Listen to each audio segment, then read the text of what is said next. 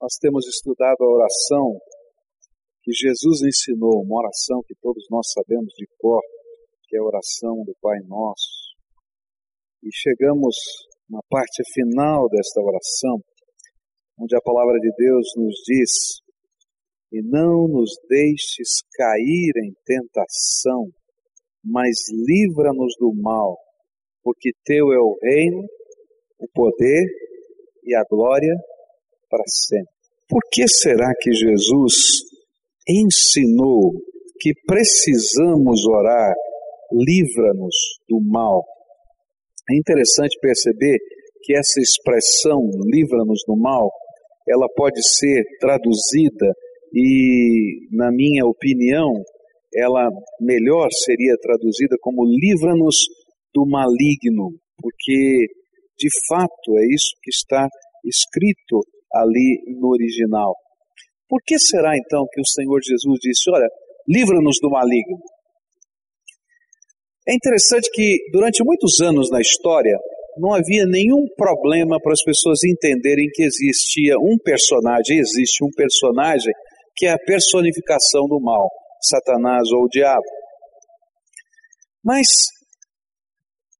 no final do século XIX, começo do século XX, os homens começaram a acreditar tremendamente na ciência. E a ciência, de alguma maneira, dizia: não, muito do que vocês acreditam ser de origem maligna ou demoníaca, na verdade não é. E, em parte, a ciência tinha razão, porque haviam várias crendices. Mas Chegou-se então ao extremo de dizer não existe nenhuma personificação do mal. E esse pensamento foi entrando dentro da sociedade, entrando dentro das igrejas, inclusive, e a concepção, por exemplo, de diabo, de demônios, de inferno, de batalha espiritual, começou a ser questionada. É interessante que nessa época e no começo do século XX, vários autores, quando liam os evangelhos, e a Bíblia falava a respeito de Jesus expulsar demônios e algumas enfermidades que eram curadas, que eram de origem demoníaca, serem curadas através da expulsão de demônios, eles faziam uma releitura desse texto e diziam assim: não, não é bem assim, não é desse jeito é que essa era a cultura do tempo, o entendimento do tempo. E aí começaram a explicar ou tentar explicar todos os milagres de Jesus, e especialmente a confrontação com o mal, de uma maneira científica, ou achando uma enfermidade, ou achando uma outra expressão qualquer da natureza humana ou da natureza é, normal da vida. Sem ter lugar para o sobrenatural. E esse foi o tempo, vamos dizer assim, do grande racionalismo. Só que esses anos todos de racionalismo não conseguiram responder algumas questões. E agora, quando a gente entra na pós-modernidade, as grandes universidades do mundo começam a reestudar aquilo que elas acreditavam e é dizer: existe uma coisa que a gente não consegue explicar, que vai além da nossa capacidade e que tem a ver com a espiritualidade. E sem poder definir muito bem a espiritualidade, de como, de que maneira, eles dizem: olha, tem algo que vai além, que a gente não consegue entender.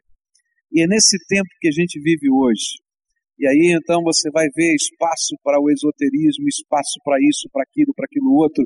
Mas na verdade, o mundo hoje descobre que existe uma espiritualidade, que existe um poder que é graça de Deus, mas que também existe um poder que é maldição, se é que eu posso usar essa palavra, maligna ou intervenção maligna.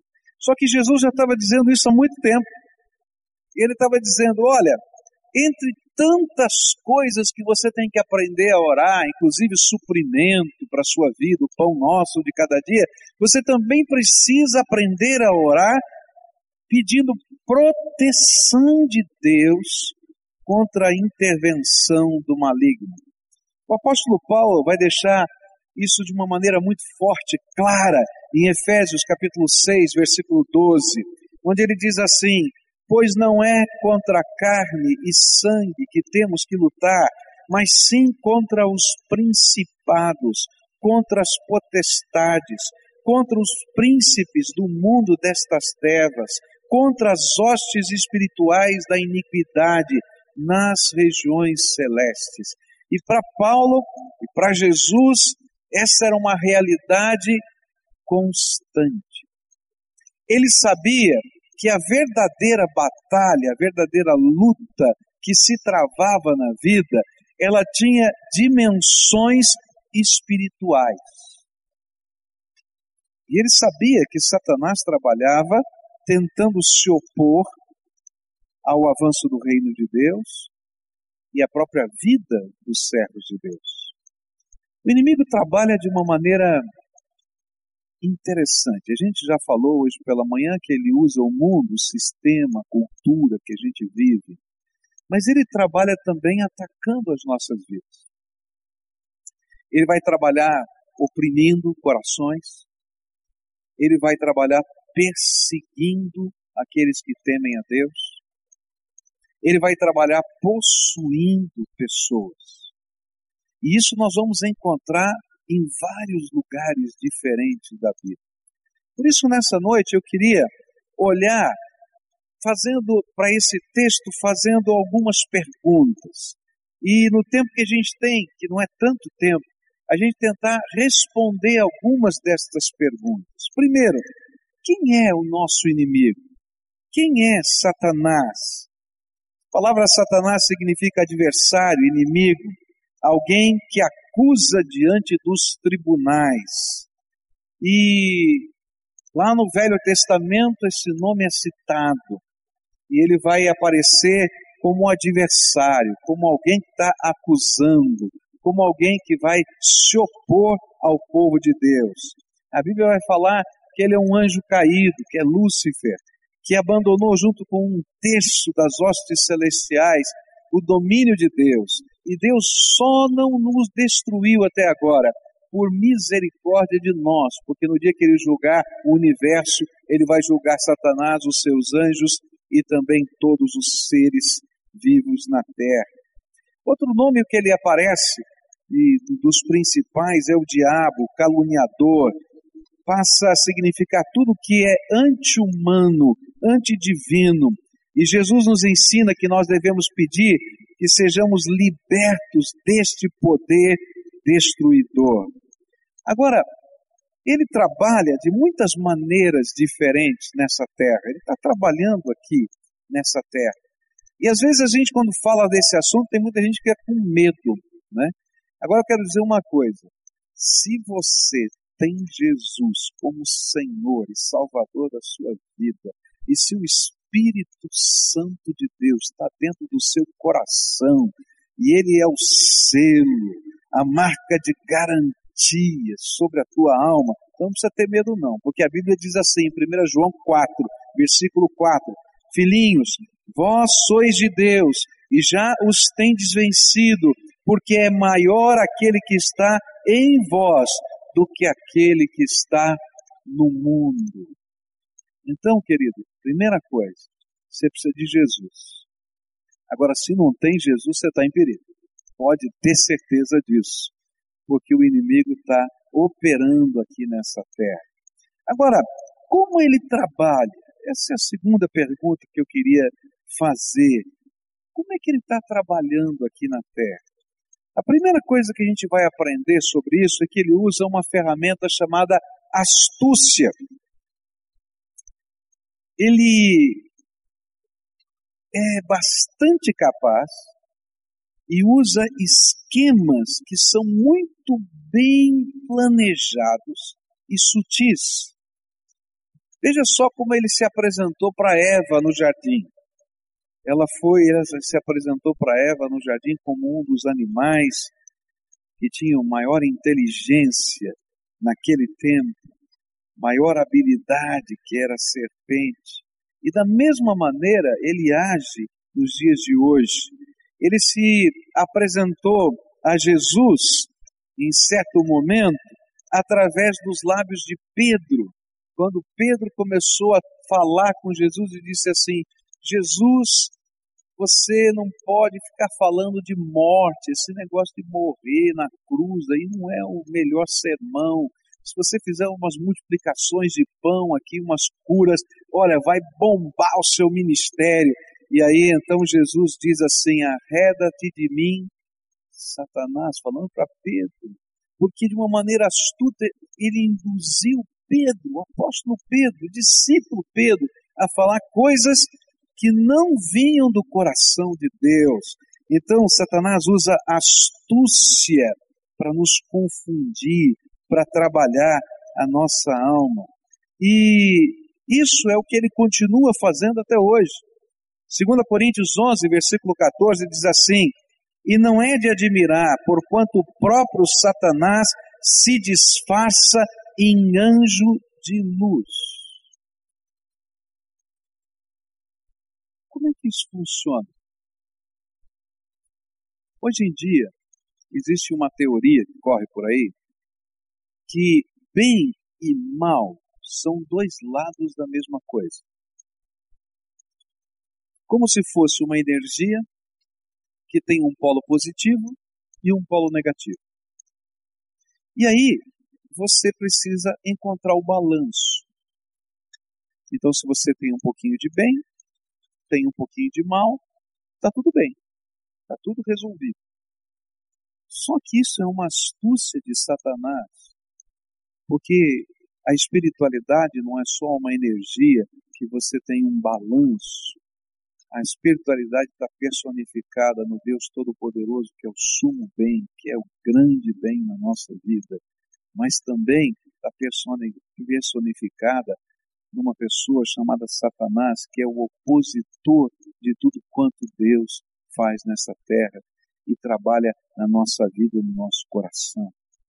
Às vezes a gente imagina que a gente está falando com coisas que são divinas, mas na verdade a gente está sendo confundido por Satanás.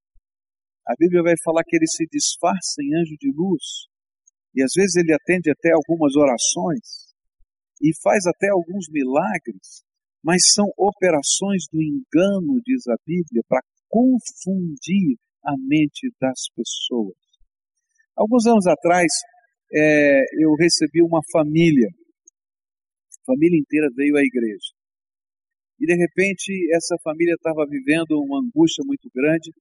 O seu filho, de 18, 19 anos de idade, ele começou a ter algumas reações muito esquisitas, muito estranhas. E normalmente, quando ele tinha uma reação dessa, ele estava dirigindo e ele batia o carro. Já era a terceira vez que ele batia o carro, né? O carro, o seguro consertou, ele foi e bateu de novo, e aí ele pegou o carro da outra, do outro membro da família e também aconteceu a mesma coisa. E a família ficou em desespero, disse: não é normal, o que está acontecendo? E o filho dizia assim: olha, quando eu estou, determinados momentos, eu estou dirigindo o meu carro e eu apago. Como assim apago? Eu não sei. E as pessoas que estavam do lado diziam assim: não, ele não apaga, ele fica diferente. Ele continua falando, ele continua vendo, ele continua dirigindo, mas ele fala com uma voz diferente, ele tem um jeito diferente, ele tem uma postura diferente. É um negócio esquisito demais. Tão esquisito que eles foram procurar um pastor assim, olha, nós já levamos no médico, já levamos no psiquiatra, já levamos nisso, levamos naquilo, levamos naquilo outro. Eu não sei o que está acontecendo. E aí a gente começou a conversar. E aí começamos a conversar e eu perguntei, mas o que, que é? Como é que funciona? Como é que é a história da família? De que jeito é? Até que em um dado momento eu perguntei para aquele, aquele rapaz, disse assim, você já tomou um passe? Ele disse assim, sabe, eu já tomei. Como é que foi essa história? Foi assim, olha, eu estava com meu amigo, ele foi num determinado lugar, e lá então a pessoa estava dando um passe uma benção, e eu estava junto com ele, a pessoa perguntou, você não quer um passe também? Eu falei, bom, tudo bem, eu quero. E recebeu o passe. Só que ele não sabia que todas as vezes que a gente conversa com os espíritos, a gente não está conversando com os espíritos, a gente está falando com demônios. Porque os mortos não falam. Quem falam são os demônios. Está na Bíblia. E a Bíblia vai falar em Deuteronômio 18, verso 10, que todo tipo de necromancia, de tentativa de conversar com os mortos é abominável diante de Deus e não tem nada que Deus tenha a ver com esse negócio. E aí então, a partir daquele dia, um demônio entrou no coração, na mente, na vida daquela pessoa. Ele foi enganado pela astúcia, porque ele achou que estava ganhando uma bênção, mas na verdade não tinha bênção nenhuma, era uma enrolação. E naquele dia, quando a gente orou, expulsando aqueles demônios, manifestações aconteceram na vida daquele jovem, mas o poder de Jesus o libertou e ele foi transformado, porque só Jesus nos livra do maligno. Só Ele faz isso. Agora, por que, que eu estou falando isso? Porque muitas vezes nós somos enganados pela astúcia de Satanás. Por isso a gente tem que ter a Bíblia na mão e ler a palavra de Deus e entender que só aquilo que confere com, aqui, com as escrituras sagradas de fato vem de Deus. E qualquer prática religiosa que não esteja firmada na palavra de Deus não vem do Senhor. Ainda que pareça uma manifestação de um anjo de luz.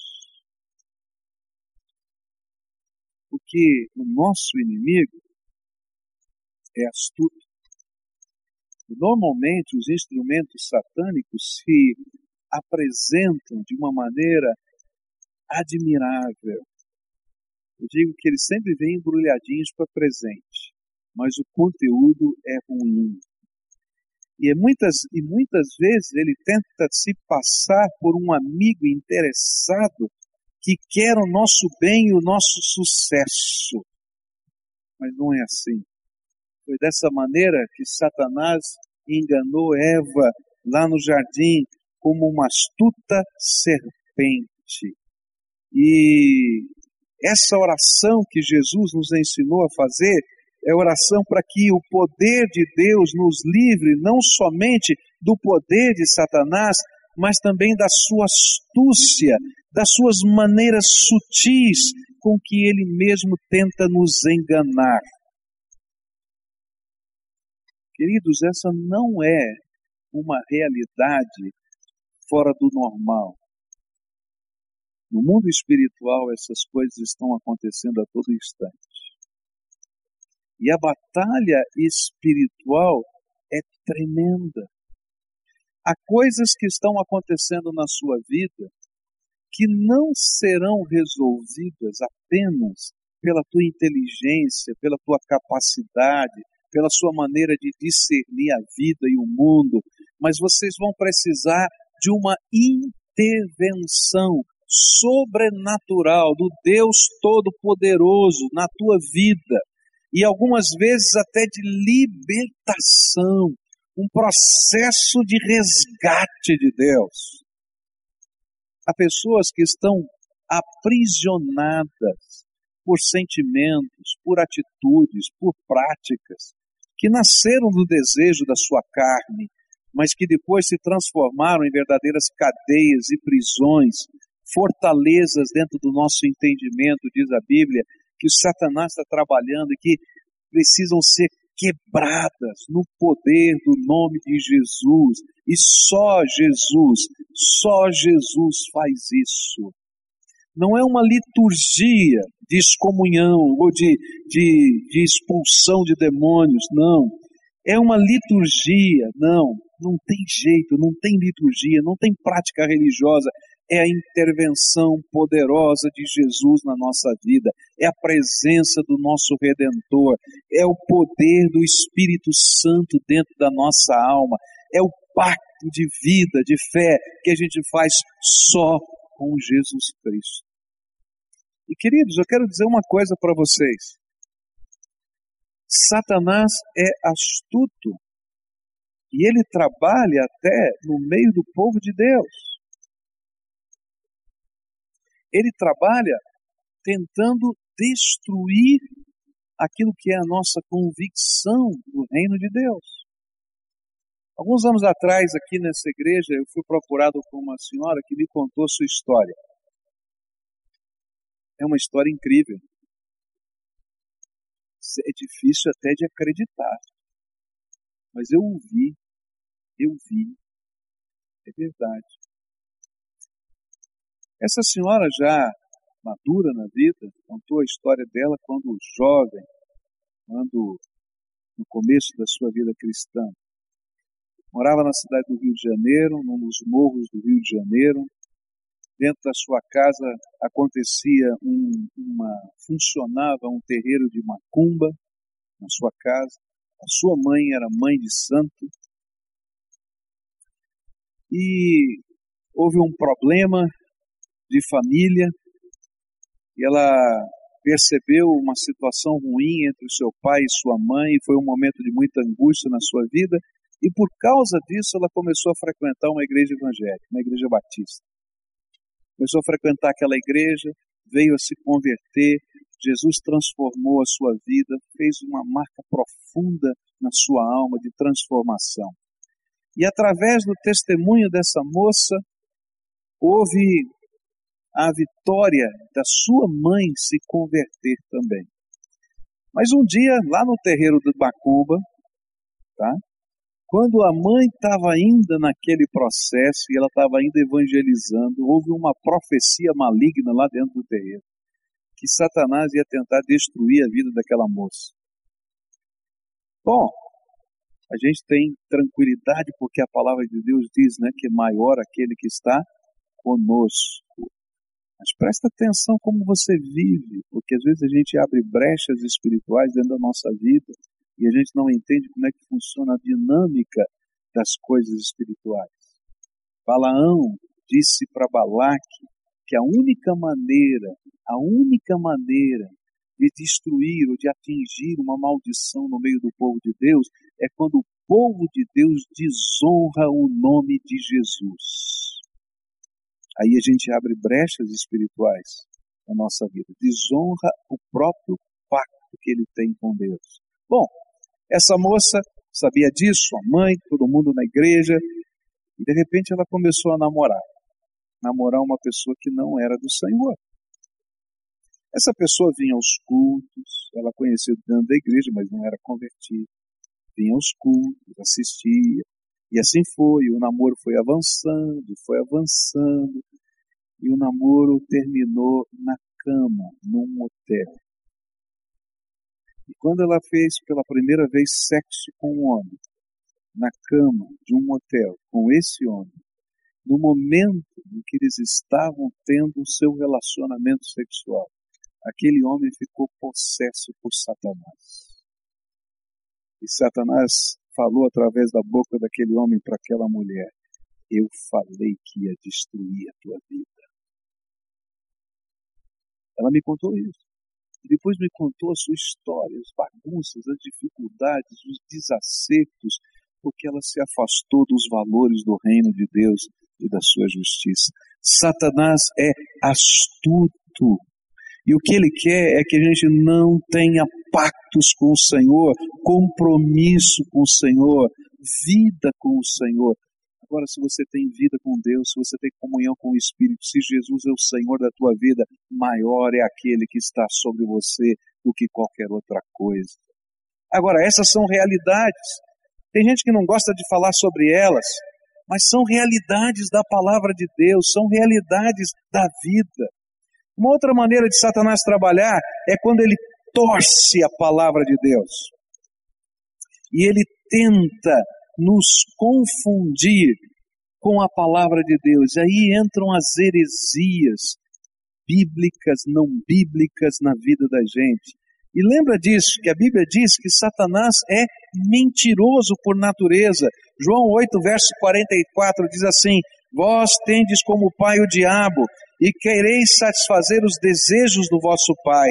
Ele é homicida desde o princípio e nunca se firmou na verdade, porque nele não há verdade. E quando ele profere mentira, fala do que lhe é próprio, porque é mentiroso e pai da mentira. Uma das armas de Satanás não é somente a astúcia, mas é operar o engano. O seu desejo é seduzir-nos usando até aquilo que parece bonito, bom, cheio de luz, mas é engano e mentira. Por isso, ele usa e usou ao longo da história as heresias, os falsos profetas, os, o espiritismo, as filosofias, as sociedades de conhecimento, e ele tenta de todas as maneiras nos confundir. Queridos, por isso você tem uma Bíblia. Nem todo aquele que diz Senhor, Senhor, diz a Bíblia, entrará no reino dos céus, mas somente aquele que faz a vontade do meu Pai que está nos céus. Não é todo mundo que está invocando o nome de Jesus que pertence ao Senhor Jesus, mas somente aquele cuja vida corresponde com as verdades que Jesus ensinou. Isso vale para mim e vale para você. Se você diz que confessa Jesus, mas não vive o que está aqui na Bíblia, o que o Senhor está ensinando para você, então tem alguma coisa errada. E aí o que acontece? Às vezes a gente começa a se envolver com estas coisas erradas. Eu estava lendo um artigo do jornal sobre uma igreja, não é, é constituída no, numa capital do nosso país, que advoga favoravelmente a questão da, da homossexualidade como natural. E aí o, o repórter perguntou por quê, o que, que a Bíblia falava, e diz assim, a Bíblia nunca falou nada contra a homossexualidade. Fiquei pensando, cara doido, ele não deve ter a mesma Bíblia que eu, porque a Bíblia fala claramente contra a homossexualidade. Você está entendendo como a operação do engano acontece? E aí começam a colocar alguns versículos da Bíblia e dizer, olha, que Davi e Jonatas e não sei o quê, e papapá, mas a Bíblia nunca falou isso. E de repente você começa a ver a mentira sendo forjada como aparência de verdade. Ou quando a gente vê, por exemplo, algumas práticas muito estranhas em alguns cultos, e a gente diz: onde está isso na Bíblia? Diz, não, não está na Bíblia, mas é que eu recebi uma revelação tal que tem que ser desse jeito. Diz assim, querido, nós vivemos pela palavra de Deus, só pela palavra de Deus. E se a gente não aprender a viver pela palavra de Deus, a gente vai ser confundido nessa vida. Por isso, nós precisamos do Espírito de Deus dentro de nós, nos iluminando para entender a palavra de Deus, para deixar a palavra de Deus fluir dentro do nosso coração, porque Deus, Jesus é verdade. Ele disse: Eu sou o caminho e o que? A verdade e a vida. Olha, não tem meia verdade com Jesus, não tem mais ou menos, ou é ou não é. Ou a gente tem pacto com o Senhor ou não tem. Uma das outras maneiras de, do inimigo trabalhar é quando ele começa a semear dúvidas no nosso coração. Será que a Bíblia é a palavra de Deus? Será que eu posso crer na palavra? Será que não tem? Queridos, você precisa que o Espírito de Deus esteja dentro de você, que a palavra de Deus esteja dentro de você, e aí não vai ter dúvida, porque a convicção do Espírito Santo é algo tremendo dentro da nossa vida. Ele testifica, Deus mesmo testifica dentro do nosso coração. Você precisa ter comunhão com Ele, buscar a presença dEle, senão você vai ser levado por todo o vento que sopra. Uns sopra para um lado você vai, sopra para o outro você vai, vai para o outro, vai para o outro. Querido, você precisa ter firmeza naquilo que Deus ensina, crer na Sua palavra, comprometer-se com Ele, entender que Deus tem um plano para a sua vida e esse plano é motivado no seu amor e na bênção que Ele tem para você. Às vezes a gente fica imaginando, e isso é semeadura do inimigo, pode ter certeza, que Deus não quer o nosso bem. Ele quer só tirar a nossa alegria. Ele só não quer que a gente faça o que a gente gostaria de fazer. Então ele está atrapalhando os nossos planos. E se a gente não tem coragem de falar, a gente lá dentro às vezes fica imaginando: olha, tá vendo? Estou me privando disso, não estou fazendo aquilo. Deus está me frustrando. Eles, Deus não está aqui para nos frustrar, está aqui para nos abençoar. E quando Ele diz, olha, isso aqui não é bom, é porque Ele sabe que virá desgraça sobre a nossa vida na medida que a gente experimenta, vive e faz aquilo que não constrói dentro do nosso coração. Satanás trabalha todas essas questões dentro de nós. E uma das grandes armas do inimigo é não mostrar as consequências dos pecados. Você já parou para pensar que às vezes a gente tem um plano mirabolante, né? E não é muito bom o plano, né? Às vezes a gente nem tem plano, só tem uma vontade mirabolante assim. Eu me lembro quando era garoto, já falei aqui para vocês que um dia estava lá né? E vi, do, vi lá uns pneu, um pneu de carro lá maravilhoso, né? De um fusquinha. E não sei porquê, me deu vontade de pegar um palitinho e esvaziar o pneu. Homem, não me pergunta por que, que me deu vontade de fazer isso. Não sei. Mas eu peguei o palitinho pneu baixou. Ficou no chão. Eu olhei para a direita, olhei para a esquerda, achei que ninguém tinha visto fui embora. Por quê? Porque às vezes quando a gente sofre a tentação, e esse é o jeito do inimigo trabalhar na nossa vida, a gente não imagina que vai ter consequência. Ele sempre diz para a gente que não tem problema não, a gente dá um jeitinho. Tá? Bom, Naquela noite, o dono do carro precisou do carro, porque a mulher dele ia ganhar neném. E quando ele foi pegar o carro, o pneu estava no chão. Bom, ele ficou muito bravo. Ele mandou consertar o pneu, o borracheiro disse que não estava furado, que alguém tinha baixado o pneu. Aí ele começou a procurar em toda a vizinhança quem é que tinha baixado o pneu. E eu achei que ninguém tinha visto. Tá entendendo? Mas alguém tinha visto e eu não sabia. E aí, um dia ele bateu na porta da minha casa e falou com meu pai. E disse para o meu pai: Seu filho baixou o pneu do meu carro. E contou toda a história. Hum, eu estava escondido lá no fundo de casa. Só estava querendo ouvir de longe. Meu pai falou com ele, fechou a porta, me botou sentado lá no sofá e perguntou: conta essa história direito. Fulano viu, Beltrano viu. Não era mais um só, não. Tinham vários que tinham visto. Eu é que não tinha visto. E aí então ele disse para mim assim: você vai lá na casa do homem pedir perdão para ele. Meu Deus do céu. Eu olhei para meu pai, eu queria uma surra. Eu nunca desejei tanto uma surra. Mas ele falou, não, você vai lá.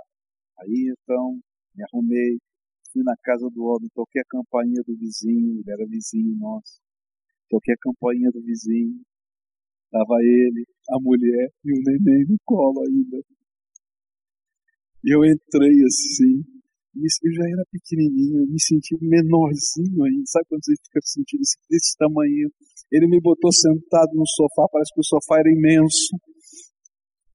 E aí perguntou, por que, que você fez isso? Olha só, e colocou, e eu, eu não tinha o que falar, não sabia o que falar. Sabe, na vida da gente é assim, o inimigo às vezes faz a gente imaginar que as nossas ações não terão consequências.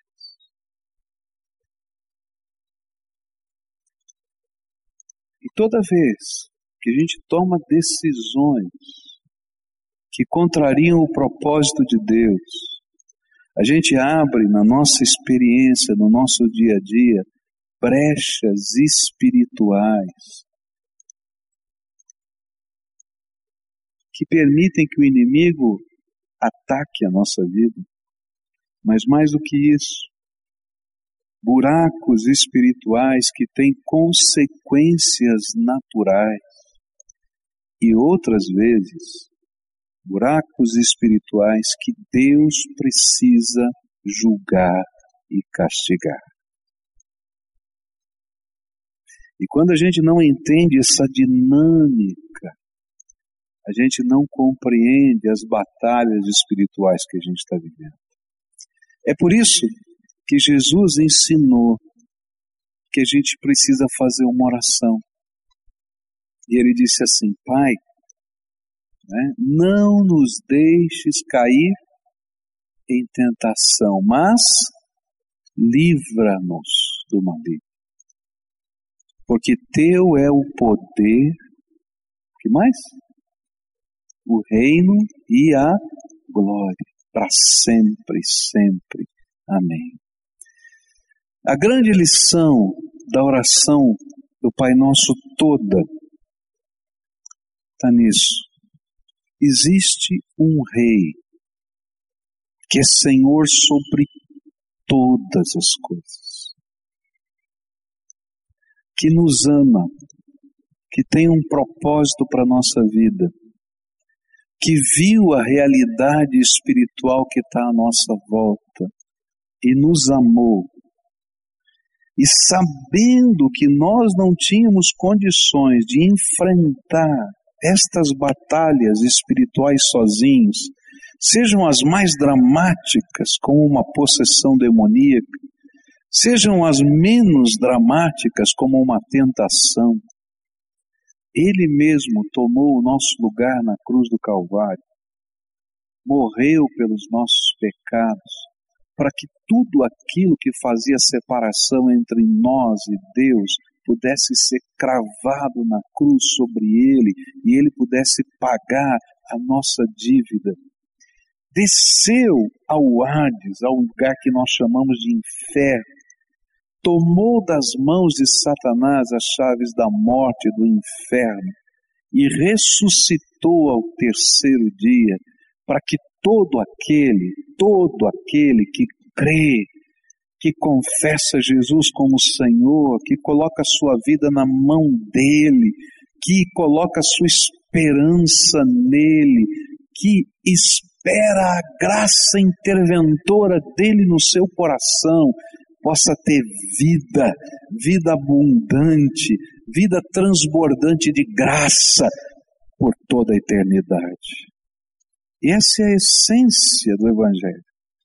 Por isso, quando ele nos ensinou a orar, ele está nos lembrando que nós precisamos de Deus para reconhecer a grandeza dele e adorá-lo, para se comprometer com ele como Senhor e servir nessa terra, para depender dele no seu sustento e para saber que ele é o único Salvador e libertador das nossas vidas.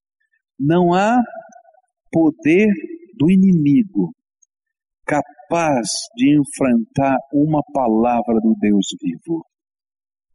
Não há maldição maligna que possa ser mantida diante de uma palavra de bênção do Senhor Jesus. Não há nada que possa nos separar do amor de Deus se a gente estiver firmado em Cristo Jesus. E a Bíblia diz que nem principados, nem potestades, nem anjos, nem morte, nem isso, nem aquilo, nada. Porque só o Senhor Jesus é que nos une ao Pai, nos liberta, nos transforma, nos faz ser pessoas que têm um novo valor, o valor da graça de Jesus em nós. E sabe o que acontece? No momento em que a gente toma uma decisão assim e reconhece Jesus como Senhor e Salvador da vida, Deus abre as janelas dos céus e derrama, derrama sobre a minha vida o seu Espírito Santo e derrama sobre a minha casa a sua paz.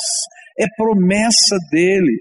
Ele disse: Deixe-vos a paz, a minha paz vos dou, vos dou, não vou lá dou como o mundo a dá, não se turbe o vosso coração e nem se atemorize, Ele mesmo se torna a nossa paz, Ele se torna a nossa proteção, e podemos pela fé levantar um escudo tremendo, poderoso, que apaga, que apara todos os dardos inflamados do maligno, diz a palavra de Deus.